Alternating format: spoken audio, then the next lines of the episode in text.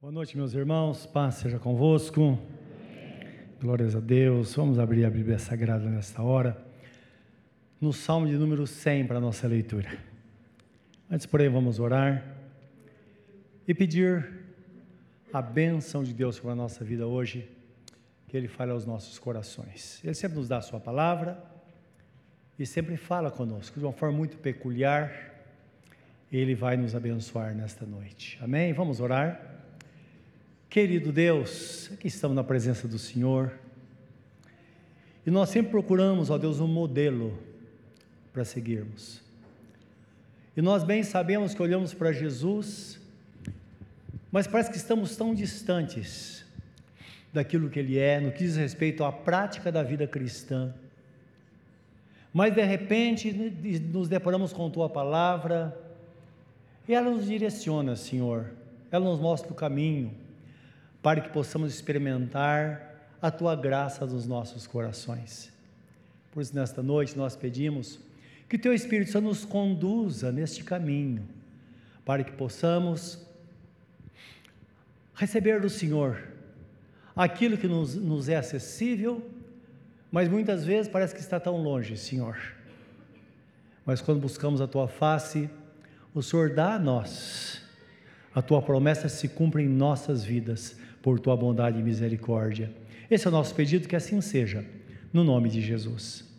Amém, amém, amém. Meus irmãos, vamos ler o Salmo 100, nessa hora que diz assim: Celebrai com júbilo ao Senhor todas as terras, servi ao Senhor com alegria, apresentar-vos diante dele com um cântico, sabei que o Senhor é Deus, foi Ele quem nos fez e dele somos. Somos o seu povo e rebanho do seu pastoreio. Entrai por suas portas com ações de graças, e nos seus átrios com hinos de louvor. Rendei-lhe graças e bendizei-lhe o nome, porque o Senhor é bom, a sua misericórdia dura para sempre, e de geração em geração a sua fidelidade. Amém. Amém. O nosso Deus quer, quer que o sirvamos com alegria, meus irmãos. Nós bem sabemos que a sua fidelidade, como diz o texto, dura de geração em geração. Deus sempre foi fiel e sempre será fiel. Nós bem sabemos disso.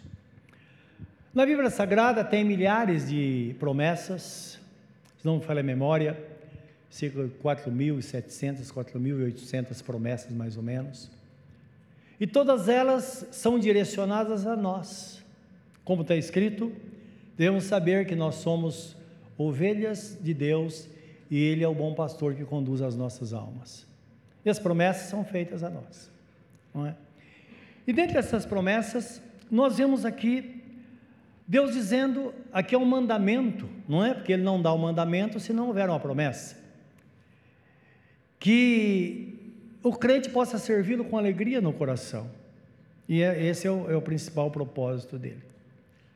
A propósito, Jesus, quando ele fala em João 15, os irmãos estão lembrados da videira verdadeira?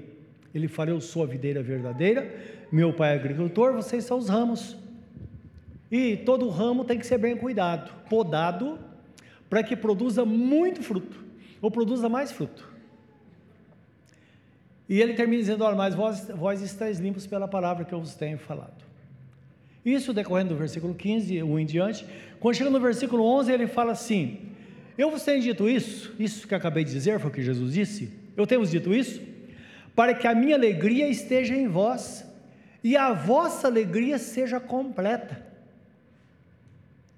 Então significa que nós temos uma alegria completa, que é dada por Deus, e não podemos aceitar menos que isso, não é? Porque uma vez estando nele, ele em nós, o Pai cuidando, o Pai eh, dando-nos, lavando-nos com Sua palavra diariamente, isso é para que tenhamos uma vida de alegria aqui na terra, é o propósito dele. Você tem motivo para ter uma vida de alegria, para se alegrar? Sim ou não? De quando a pastora Sandra, a gente está conversando às vezes, a gente vê muitas maldades no mundo, não é? E a maldade está em todos os lugares. Então, às vezes a gente vê pessoas que têm muitos bens, elas são más às vezes. A gente pensa, não, os pobres são bonzinhos. Mas a gente pega, às vezes, um, uma, um, um, uma pessoa que está morando, um morador de rua, coisa assim, e às vezes percebe que é uma pessoa má. Coração cheio de maldade. Então a maldade está espalhada por todos os lados. E quando comentamos, a pastora Sandra sempre fala assim: olha, quero que você saiba uma coisa. Existem mais pessoas boas do que más. E é verdade. Não é? Então, é assim. Então nós temos, de fato, muitas coisas boas, nós vivemos muitas coisas boas, experimentamos muitas coisas boas, e apesar de estarmos no mundo mal, nós sabemos que Deus cuida de nós, e essa deve ser a razão de nós vivermos em paz e felizes na presença de Deus, porque Ele cuida de fato de nós, não é? Então motivo não falta. O primeiro, primeiro, primeiro motivo, eu fico engasgando e engolindo palavras, né? O primeiro motivo é que a Bíblia Sagrada fala que nós fomos escolhidos por Deus. Jesus nos comprou, nós somos dele, como o texto fala, não é? No versículo 3 que nós lemos, sem ter, diz assim: Foi ele, não nós, que nos fez povo seu e ovelhas do seu pastoreio. Por que o texto fala que foi ele, não nós? Porque às vezes nós temos a sensação que nós servimos a Jesus porque nós escolhemos, não é verdade? Mas nós ignoramos que antes da nossa escolha, Ele nos escolheu, o Espírito Santo movimentou céus e terra para nos conduzir a Cristo, para que Ele transformasse as nossas vidas, colocasse em nós o seu Espírito Santo, e no Espírito Santo estão contidos todas as coisas, como está escrito não é? A Bíblia fala com o fruto do Espírito, está falando de todas, todas as coisas boas, todas, toda a benevolência de Deus está no Espírito Santo. Tudo aquilo que nós podemos experimentar está dentro de nós. Não é? E tanto é que está escrito lá em Efésios 3, é, 19, 20, diz assim: que o nosso Deus, Ele é poderoso para fazer muito além do que pedimos ou pensamos, segundo a eficácia. Eficácia falando do poder realizador segundo a eficácia do seu poder que habita em nós. Então tudo está no Espírito Santo que está em nós. É a eficácia do poder, não é? Então precisamos entender isso, que ele preparou todas as coisas, não é? Em João 15, 16, lembra a mesma sequência, eu estou falando da videira verdadeira, agora dizendo, olha, não, você, não foram vocês que me escolheram, mas eu escolhi, eu os designei para que vocês possam ir não é? e dar frutos. Então o texto fala assim, não, não é esse que eu, o texto que eu repeti, eu disse na videira que ele diz assim, que eu tenho vos dito isso para que a minha alegria esteja em vós e a vossa alegria seja completa, no versículo 11. Agora no versículo 16 ele fala assim, eu vos escolhi e vos nomeei, ou vos designei, para que vais deis fruto e o vosso fruto permaneça. Então, ele diz: Olha, eu escolhi você. Já parou para pensar nisso? Eu falei há pouco entre eh, pessoas más que nós encontramos pelo caminho, tantas coisas assim. Nós éramos uma delas. E ele foi lá e nos pegou e transformou a nossa vida. Você foi a pessoa escolhida? Olha a pessoa que está ao seu lado, diga a ela, olha nos olhos dela e fala: Você foi escolhido, você foi escolhida por Deus. Fala aí. Às vezes nós nos esquecemos disso, meus irmãos. Às vezes nós nos esquecemos. Porque nós somos como uma criança, não é? Que às vezes o pai ali está jogando bola com o menino ou com a menina, não é? E deixa a criança marcar um gol e faz de conta que errou, que falhou, não é? Ele deixou, simplesmente a criança fica feliz, não é verdade? Nós somos assim. Nós conduzimos a história da nossa vida, mas Deus está por trás. Ele é o Senhor da história. Ele faz com que as coisas aconteçam, dando-nos a sensação de que nós estamos fazendo. É aí que as pessoas se perdem. Quando a pessoa diz eu sei, eu faço, eu sou, e de repente não é isso. Bem dizia o apóstolo São Paulo: eu sou o que sou tenho, e tenho o que tenho, pela graça de Deus. Então, nós somos escolhidos por Deus, fomos marcados pelo Senhor. Isso de fato é maravilhoso. E alegria é um presente de Deus que Ele deu a nós. Lembra? É um presente que foi dado a nós. Alegria está em mim, alegria está em você. É um presente do Senhor. Em Isaías 9,3, ele diz assim: Tu multiplicaste este povo e alegria aumentaste. Então, essa palavra ele está falando, Isaías 9,3. Isaías 9,6. Vem aquela palavra que diz: Porque um menino nos nasceu, um filho se nos deu, e o seu nome será Conselheiro Maravilhoso, ou Maravilhoso Conselheiro, Pai, de, Pai da Eternidade e Príncipe da Paz. E o principado estará sobre os seus ombros, e o seu reinado nunca terá fim. Então, está falando de Jesus que viria para reinar, para governar. E para governar a nossa vida. É interessante quando Jesus fala, eu vos escolhi, ele está falando do indivíduo. Ele governa individualmente na nossa vida. O nosso Deus Pai Todo-Poderoso é o Senhor dos céus e da terra e tudo que neles há. Mas Jesus governa individualmente na nossa vida. É por isso que sempre nós falamos: olha, quer tua vida melhor? Entrega a sua vida a quem? A Deus? Não. A Jesus. Porque Jesus Cristo disse: Eu sou o caminho, a verdade e a vida. Ninguém vem ao Pai a não ser por mim. Nós nos entregamos a Jesus e Ele nos entrega ao Pai. Nós temos acesso ao Pai por meio de nosso Senhor Jesus Cristo. Então, quando o texto fala que Ele multiplicou a alegria, então nós vemos que é uma promessa, é algo que Ele prometeu antes do nascimento de Jesus, mostrando quando Jesus viesse, ia acontecer isso em nós.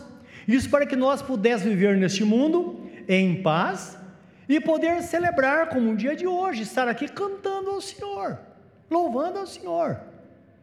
Eu creio que muitos de vocês não têm o privilégio, que muitos, que alguns têm aqui, como nós temos, que nós somos os primeiros a chegar na igreja e os últimos a sair. Estamos desde de manhã. Mas é maravilhoso aqui. Nós temos cultos uh, de manhã e tarde, mas durante o dia, durante a semana, sendo o portão para dentro, tem paz. Porque nós sabemos que é um lugar de celebração, um lugar onde nós ficamos na presença de Deus oferecendo a Ele o nosso louvor, não é verdade? Agora, nós temos momentos de tristeza neste mundo, temos ou não temos? Jesus diz: No mundo tereis aflições, mas tem de bom ânimo, porque eu venci o mundo, nós sabemos disso.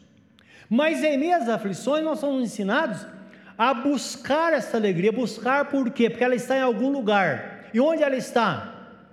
Ela está no céu? Não.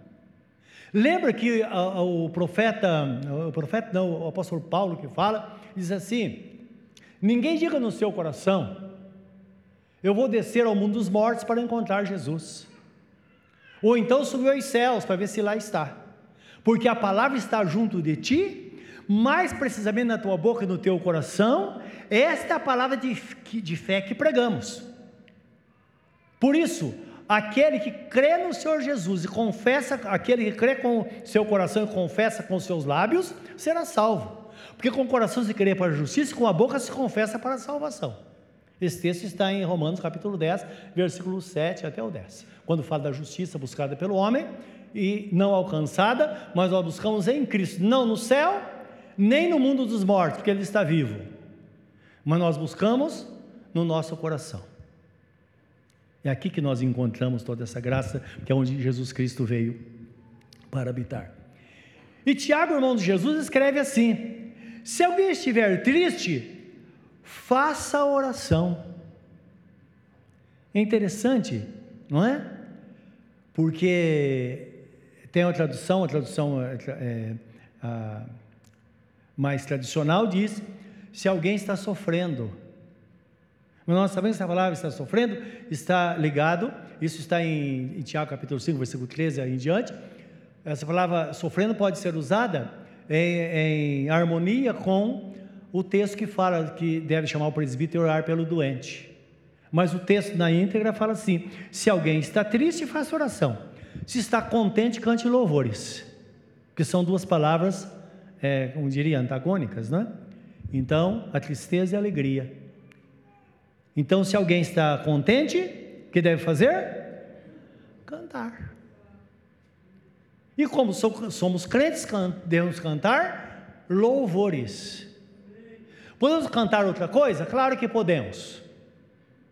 Mas se quisermos cheios, ser cheios, sermos cheios da presença de Deus, está escrito: devemos cantar hinos e salmos em louvor ao nome do Senhor, salmodiando o Senhor em nossos corações, se quisermos ser cheios do Espírito Santo.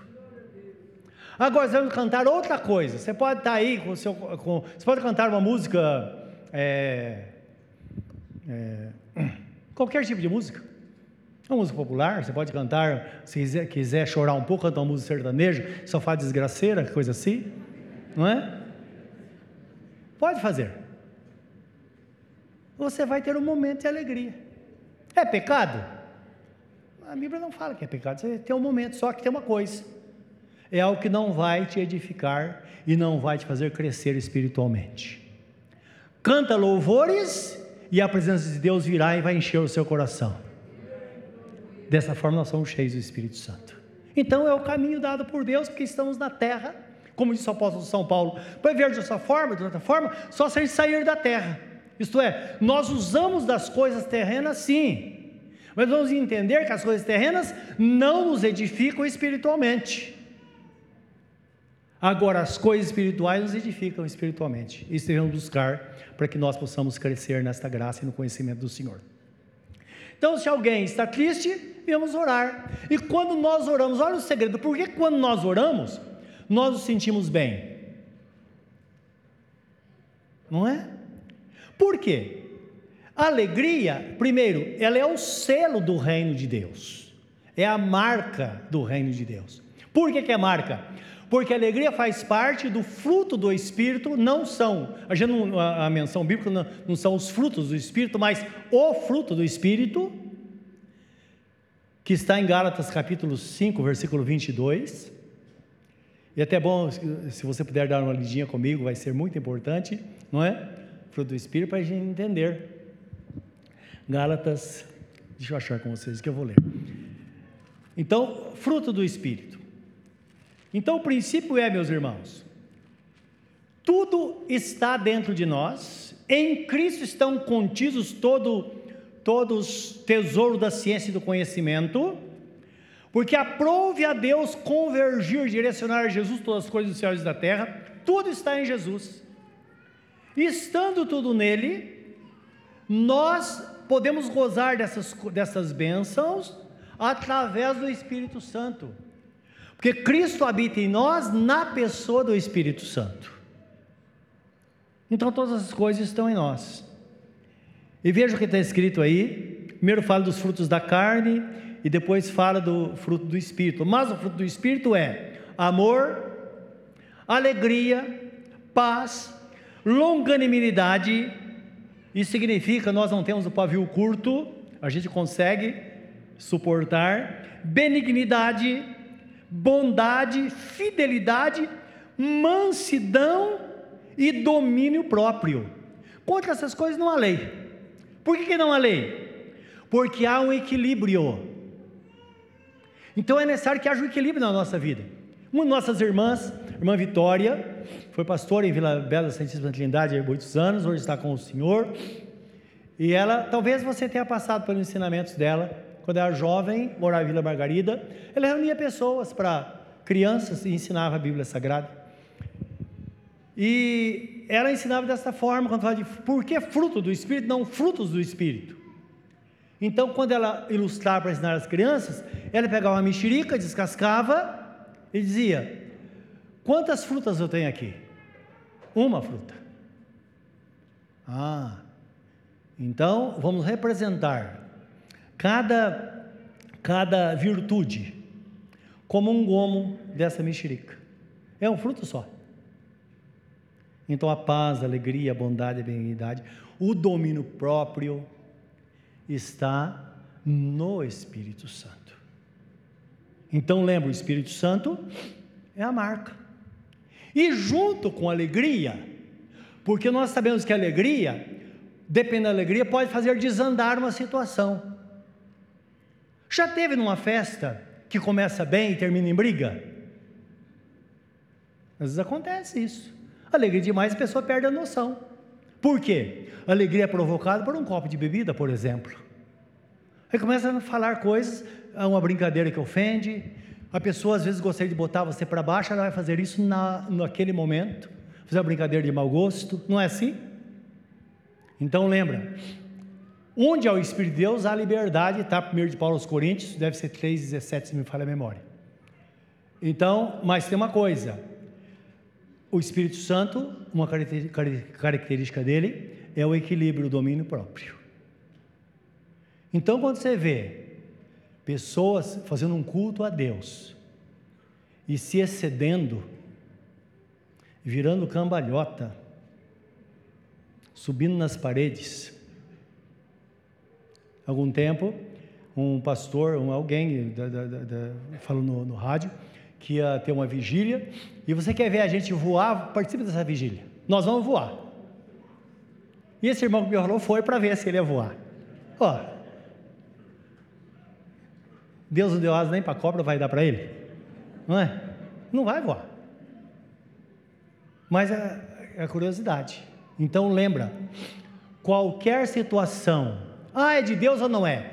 Tem equilíbrio, domínio próprio?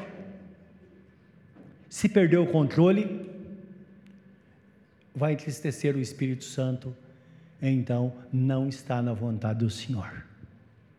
Ah, mas Deus está agindo de tal forma que eu perdi o controle. Mentira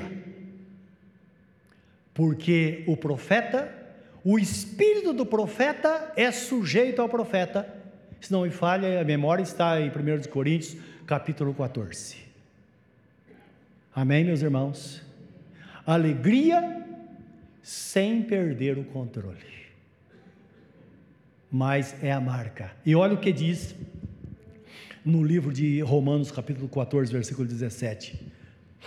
Como é dizendo, o reino de Deus porque é o reino de Deus. A igreja é o reino de Deus na terra. Nós não pertencemos ao reino dos homens. É outro sistema. O reino de Deus tem suas próprias leis, a sua, sua própria forma de agir. O reino de Deus não é comida e nem bebida. Por quê? Porque a base do reino dos homens é a comida e a bebida. Nós podemos usar da comida e a bebida para celebrar, mas com equilíbrio, porque o reino de Deus não é isso. O reino de Deus é justiça, paz e alegria no Espírito Santo. Está lendo aí na sua Bíblia isso? O reino de Deus não é comida nem bebida, mas justiça, paz e alegria no Espírito Santo. Porque senão quando acaba a festa, todo mundo comeu e bebeu, e onde está a alegria? Não tem alegria, não tem paz. Então o reino de Deus é outra coisa. Primeiro, no reino de Deus se come e bebe com moderação. Amém, meus irmãos? Com moderação. Tudo deve ser moderado na nossa vida, não é? Então, alegria, meus irmãos, nós a temos independente das coisas terrenas, independente das circunstâncias. Então é bom entender: o Espírito Santo está em nós, a alegria está dentro do nosso coração, foi dada por Deus para que a nossa vida tivesse mais sentido. Em Salmo 4,4 está escrito assim: Pusesse alegria no meu coração mais do que no tempo em que se multiplicaram o seu pão e o seu vinho. Por quê? Nós não temos alegria somente quando tudo vai bem, não é verdade? Podemos ter a mesa farta, ter muita coisa e não ter alegria. Outra hora podemos ter algo muito simples, muito pequeno e ter o coração cheio de alegria. Precisamos entender isso.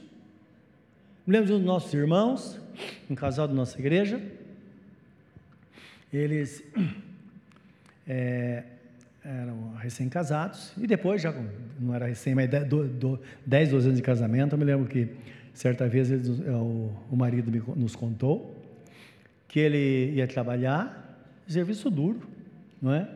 Ia de manhã, voltava à noite. Quando ele voltava no final da tarde, ele passava numa dessas banquinhas que tem na, na estação, comprava uma paçoquinha, punha na mochila e levava para casa.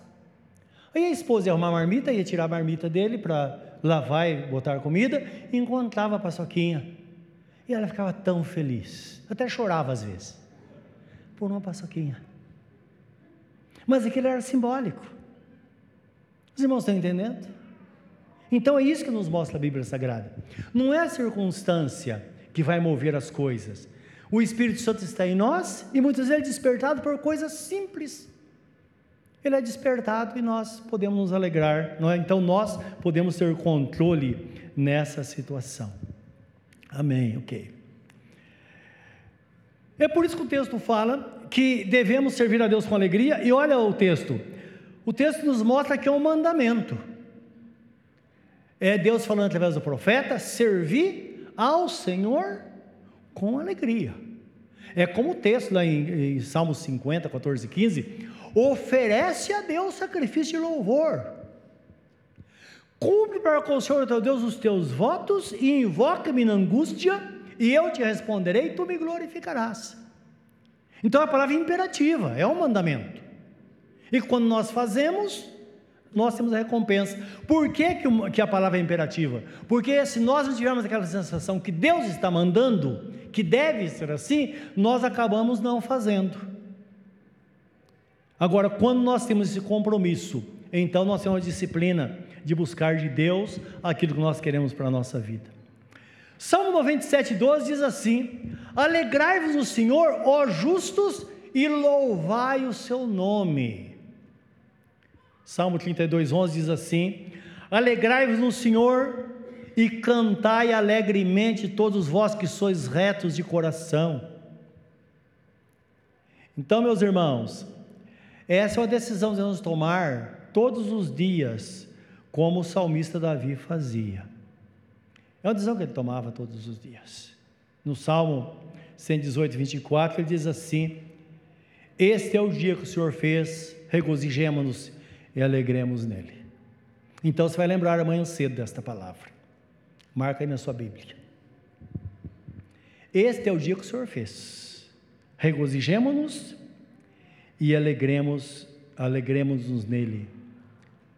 Agora imagine você pensar, levantar de manhã, pegar esse trem apertado, muita gente mal-humorada, aquele aperto, você ouve alguém falar, isso aqui precisa pegar fogo, você precisa queimar, não é assim que você ouve? E aí você pensa, nossa, eu estou vivo aqui, eu vou para o trabalho, eu vou voltar para casa, debaixo da bênção do Senhor, que Deus deu ordem aos seus anjos a meu respeito. O que é um aperto?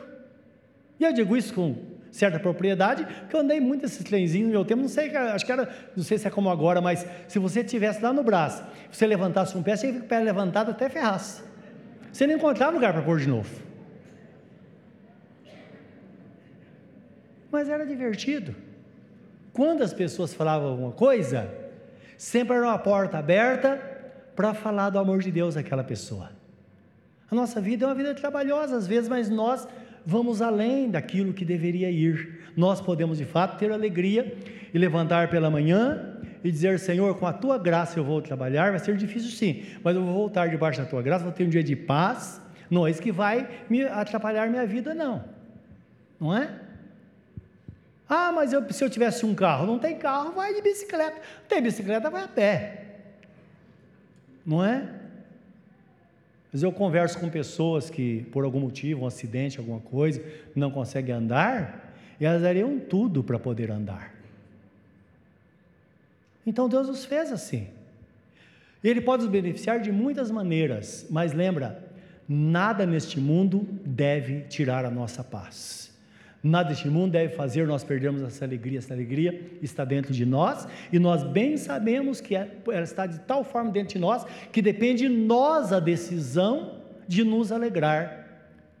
Agora, se você levanta de manhã, já a cara feia, e não quer falar com ninguém, e alguém fala alguma coisa com você, você não, não dá atenção. É claro que vai ter um dia ruim, não é verdade? Mas se você propuser no seu coração, olha, eu vou me alegrar, eu não vou perder essa paz de forma alguma, porque tem motivo para alegrar. Se seu coração estiver feliz, você vai ver as coisas de forma diferente. Você vai estar no trem, trem abarrotado, mas você vai ver coisas boas, inclusive as piadas que acontecem no trem, as histórias que você ouve às vezes, não é verdade? Você vai e fala: puxa vida, tem pessoas que estão felizes. Você vai ver coisas boas. Então, tudo depende, bem diz a Bíblia Sagrada: se os seus olhos forem bons, tudo será puro.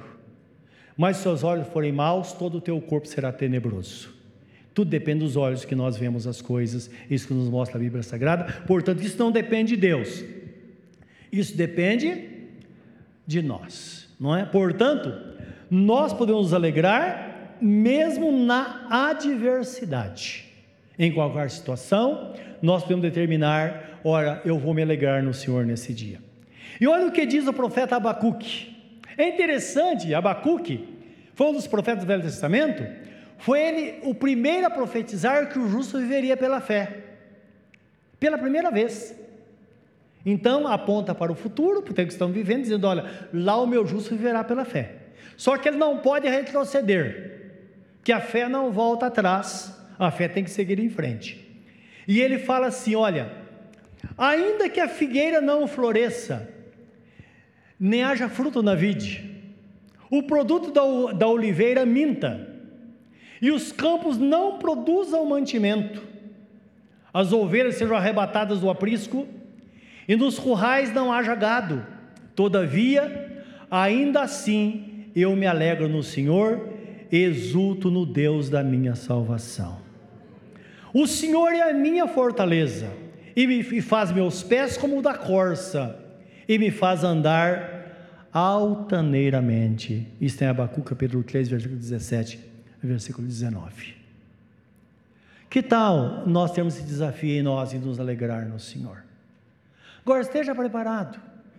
Quando você vê alguém da sua família, os pais veem muitos isso, né? Às vezes vê um filho, um jovem adolescente em casa, está lá meio carrancudo, quer ficar no quarto. Aí a mãe fala: Mas eu vi você com os amigos lá, você estava rindo, todo feliz está acontecendo aqui em casa? Por que, que aqui você fica assim? É um alerta para nós. Por que, que a pessoa é feliz fora e não feliz dentro de casa? Os irmãos pararam para pensar? Não é? Por que, que você, ao ser de casa, dá tarefa para alguém, para o menino, para a menina lavar a louça, quando chega a noite a louça está lá suja? Por quê? E a pessoa está lá deitada. É um alerta. Os irmãos estão entendendo? Então é pensar: será que é o lugar onde estamos vivendo está sendo um lugar onde nós buscamos a presença de Deus para que haja paz e tenhamos alegria? É um ambiente de crítica, de afronta? Precisamos pensar nisso. Talvez o tratamento com crítica, com hostilidade, pode nos levar a uma tristeza profunda. Mas talvez aquela criança, aquele adolescente, aquela mãe ou aquele pai ou esposo precisa talvez de uma palavra de ânimo e não de uma crítica. Por que que não está fazendo? Certa vez eu vi a história de uma pessoa que estava reclamando muito de um filho e estava conversando com outra pessoa que havia perdido o filho.